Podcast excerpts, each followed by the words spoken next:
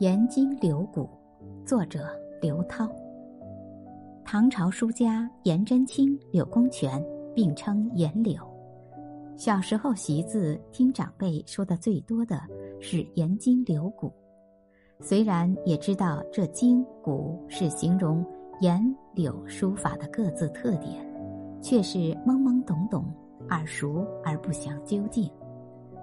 成年后读笔阵图，其中说。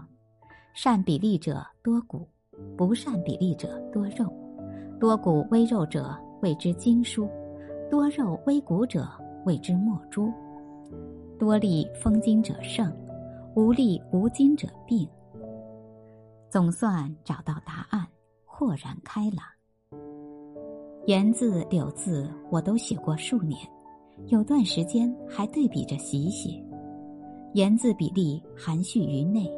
点画坚劲而圆浑，可谓多力丰精。柳字比例外露，笔画受硬，见棱见角，有如削肉见骨。颜经柳骨一词也有来历，就我阅读所及，较早见于北宋朱长文《续书段妙品十言年传》，评语部分摘引范仲淹。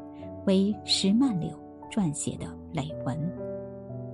曼青之笔，研经流骨，散落人间，实为神物。